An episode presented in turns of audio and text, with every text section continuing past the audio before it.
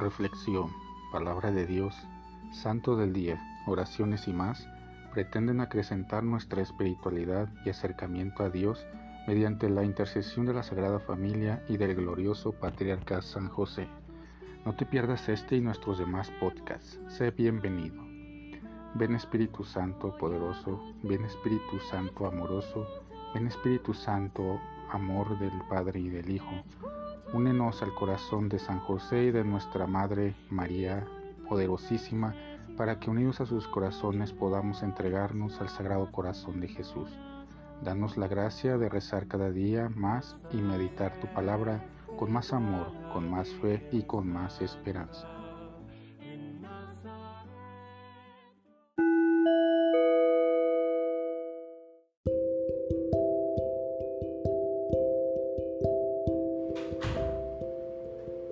Del Santo Evangelio según San Juan.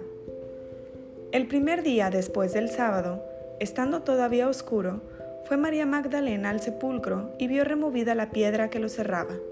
Echó a correr, llegó a la casa donde estaban Simón Pedro y el otro discípulo, a quien Jesús amaba, y les dijo, Se han llevado el sepulcro al Señor y no sabemos dónde lo habrán puesto. María se había quedado llorando junto al sepulcro de Jesús.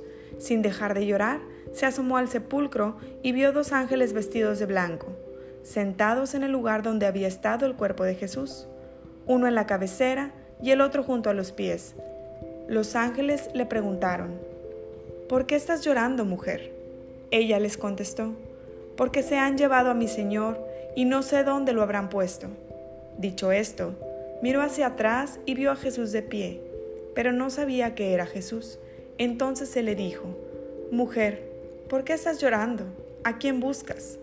Ella, creyendo que era el jardinero, le respondió, Señor, si tú te lo llevaste, dime dónde lo has puesto.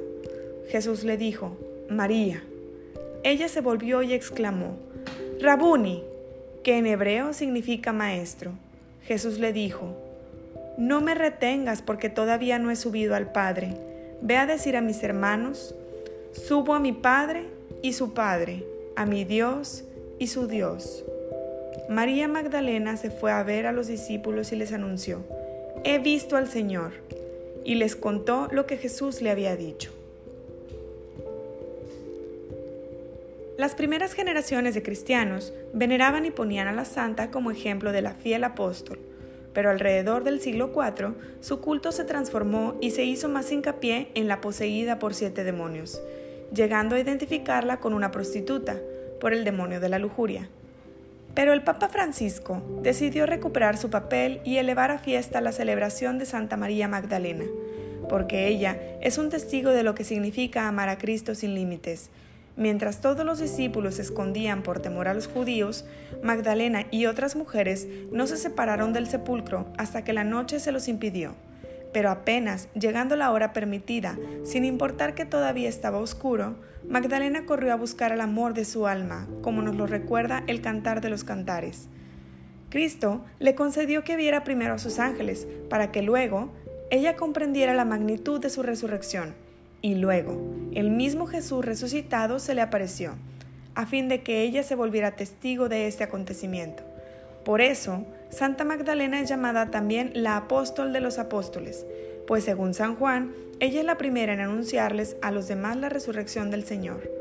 Magdalena es pues un doble ejemplo de amor apasionado por Jesucristo y de cómo Él nos recompensa con su presencia en las horas más asiagas.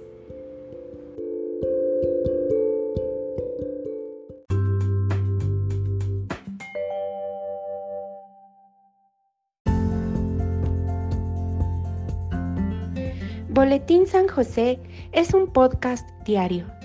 Síguelo para que forme parte de tu vida diaria, te inspire y nutra con la reflexión de la palabra de Dios. Además, con Spotify puedes compartir este episodio y los demás con tus familiares y amigos en redes sociales. Solo toca los tres puntos de la esquina superior derecha de la página del episodio, luego baja hasta compartir, selecciona la opción de la red social de tu preferencia y envíala a quien tú quieras. Así de fácil. Puedes seguirnos también desde Apple, Google Podcast y YouTube con el mismo nombre en Instagram como Boletín SJ19 y en TikTok como B San José 1903. Interactúa con nosotros, comenta, danos like y contesta las preguntas que se hacen en algunos de nuestros podcasts al final de cada emisión. Ayúdanos a crecer compartiendo a más personas que necesiten de estas reflexiones y, por supuesto, con tus oraciones. Patriarca San José, bendice a nuestras familias y aumenta nuestra fe.